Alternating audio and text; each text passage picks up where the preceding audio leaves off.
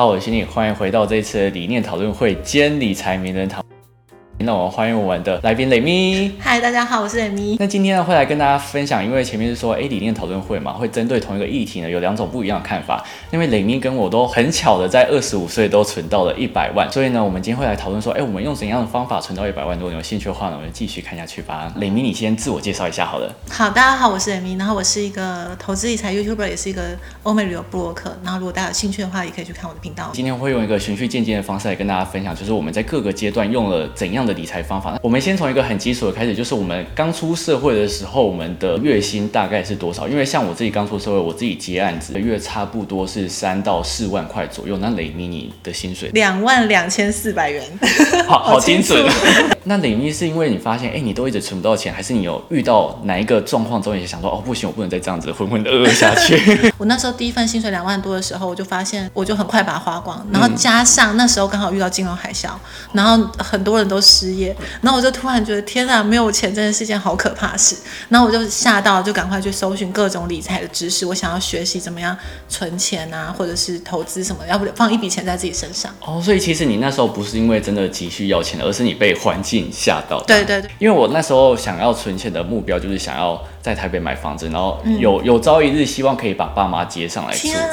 年纪这么小就有这么高的目标？不是因为觉得啊。爸妈好辛苦，然后又觉得自己读私立大学，然后很贵，然后就想说，哦，不想要成为家里的负担。那我想要问一下雷米，你是用什么方式来让你的存钱的效率呢，慢慢的增加？好吧，我那时候意识到这件事的时候，我第一件事情我就是立刻省吃俭用。我觉得没办法，你没有什么收入，你就只能用这一招嘛。但也因为这样子，就是我就强迫自己。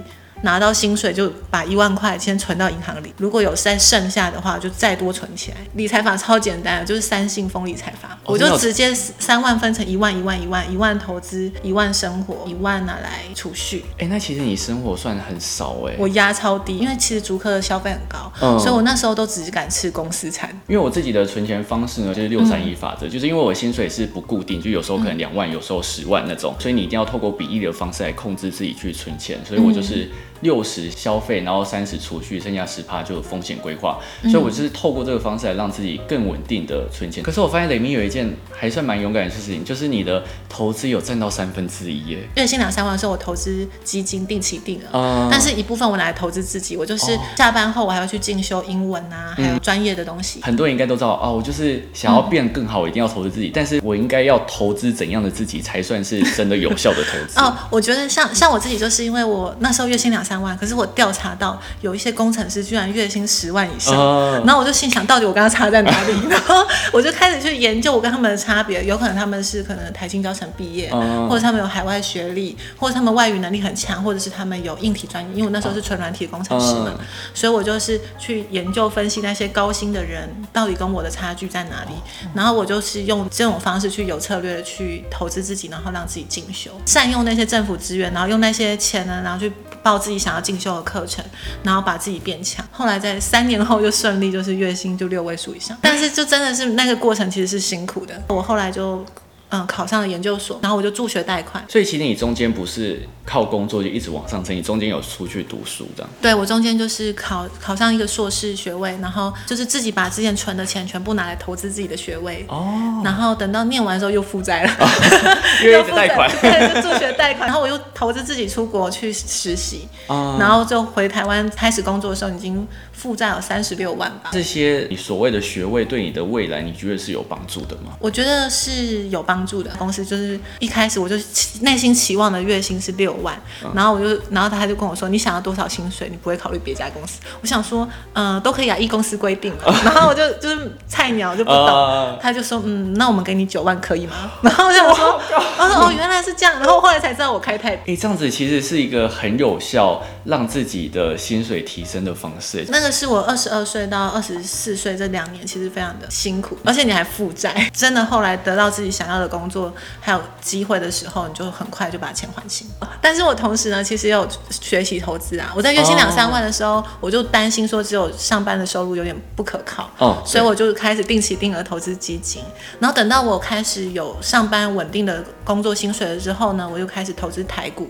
然后还有美股，但是因为我很胆小，所以我六万投资里面都是投资比较低风险的，哦比如说像什么 ETF 啊、嗯定存股啊、股票抽签啊，然后少数的一些成长股这样子。所以你也不是就是全部都在买那种高风险的，对对对，我不哦买短期的。哦然后，所以其实我那时候如果真正的扣掉我的负债，然后还有我存下来的钱，剩下的四五十万其实是靠投资赚来的。哇，那其实很厉害，因为像我自己的投资方式是，我那时候还刚接触投资的时候，我一开始也是先从定期定额基金开始，等到薪水比较高了一点之后，我也是才慢慢接触呃台股啊，然后美股。但是我觉得这些投资，如果说你真的不是很了解的话，我觉得可以先循序渐进，就不用看到大家哦都在投资，你就一定要一股脑去投资。没错，就是你有多少能力就做多少事，你不要去投资超出你能力范围的钱。刚刚其实可以从雷咪的谈话中得知，就是雷咪一开始是负债，但是很快的有血归国之后，马上又存到一百万，所以其实你存到一百万的时间算是非常短的了。如果有两三万月薪的时候，我那时候第一桶金应该是二十万元。回国之后，我那时候已经是负债三十六万，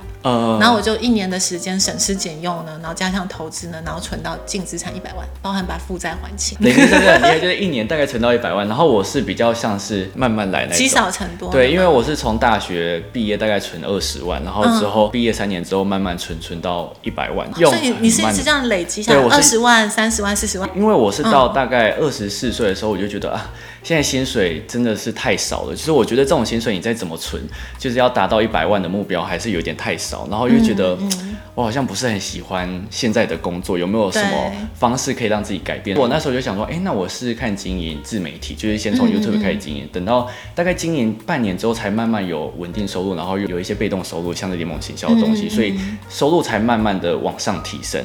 那我想问磊明，你在于呃薪水很低的时候，你有开始在经营所谓的其他副业吗？还是你就觉得哎、先投资自己就好了？哦，我这一点跟李勋真的很不一样哎！我真的经营自媒体的时候，是我已经存到一百万以后的事情。你的是二十二岁二十二十万存款嘛，然后慢慢加加加加到二十五岁刚好一百万。对对对我不是我的是这种起伏啊，哦 我就是 可能二十二岁、二十三岁存了二十万，然后后来就让自己进修，然后就往下，哦然后就负债。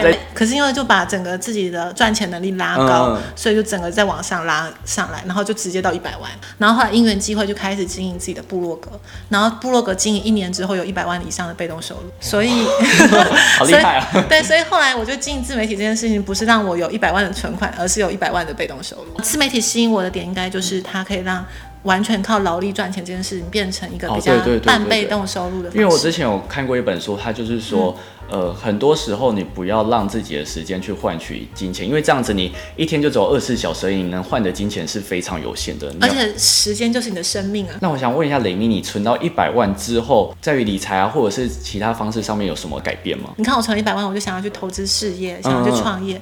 那我现在可能就不止一个一百万了。哦，对，对，所以我可能就会几百万放在我的公司里面经营事业，然后可能有几百万放在投资房地产，哦，就会你看见的世界跟东西就会不太一样。那你存到一百万之后，你的消费习惯是有改变的吗？没有，哦，真的 自己就觉得我们还很年轻，然后所以如果我们在年轻的时候就养成奢侈的习惯，那这样子的话，我们就很容易无法脱贫。哦，因为很多人是薪水越高，他的消费能力就会往上提高，但其实这样子是没有办法帮助到你未来的成长，就是你就会变成赚多少花多少。对，那其实我存到一百万之后，我的理财方式就是从六三一变成四三三，就是我四十是投资，然后三十储蓄，然后接下来三十才是消费。因为你薪水提升，其实你消费比例应该是要降低的。因为其实你如果再用同样比例在消费的话，你就会发现你花太多不必要的钱。而且就是你如果说你存钱存到一定的资本之后，你就会发现再怎么存，你的资本就那样，它没有办法很快的翻倍。所以我才会改成就是四十趴拿去投资。我来做个总结好了，就是我们在二十五岁之前为什么会存到一百万？第一个步骤想到的是先节流。对，没错，因为你一开始能做的只有节流、啊。对你唯有把节流这件事情做好，你之后开源它才可以增加更快。然后我们开源的方策略有点不同，你开源的策略是兼职增加另外一个收入，对对对对我开源的策略是提高自己的专业本心的收入。我觉得做任何的开源，情况下面，你一定要付出相对应的时间，因为没有说哎你躺着就可以赚钱，没有这么简单的事情。那通常是诈骗啦。对，然后最后在于一百万之后，才是利用这一百万来拓展自己不一样的事业以及投资的策略。那我想最后问一下雷米，就是如果说今天刚好真的有一个月薪三万的小资主，但是他一直苦苦不知道要怎么增加自己的竞争力啊，或是不知道要怎么让自己的薪水提升，有没有什么方法可以建议他们要怎么让自己的薪水变高？OK，我觉得提高收入就三种主要的策略。嗯，第一个呢就是垂直策略，就是像我这种，你就不让你的专业变得更深，那你的本性就会拉高。那第二种就是水平策略，水平策略就是比如说，呃，我是工程师，但是我可能懂一点行销，那我把行销结合工程，那就是水平策略，那我的收入也会拉高，因为你变得很稀缺的人才。那第三种策略就是勋利的策略，就是去找一个你自己有兴趣的领域去做兼职，那它就会是第三种你可以提高你收入的策略，这样子。好专业，职业病。因为雷米他其实也有在做理财顾问的相关工作。他其实在于这些方面，他真的非常拿手。所以如果有任何的问题，他的频道里面也可以呃连接到你的，就是一对一顾问的部分。没错没错，欢迎大家来找我咨询。那我同时呢跟雷米有合作另外一支影片，会在他频道，有兴趣呢都可以去观看。那今天影片就跟大家分享到这边，也非常谢谢雷米愿意来跟大家分享。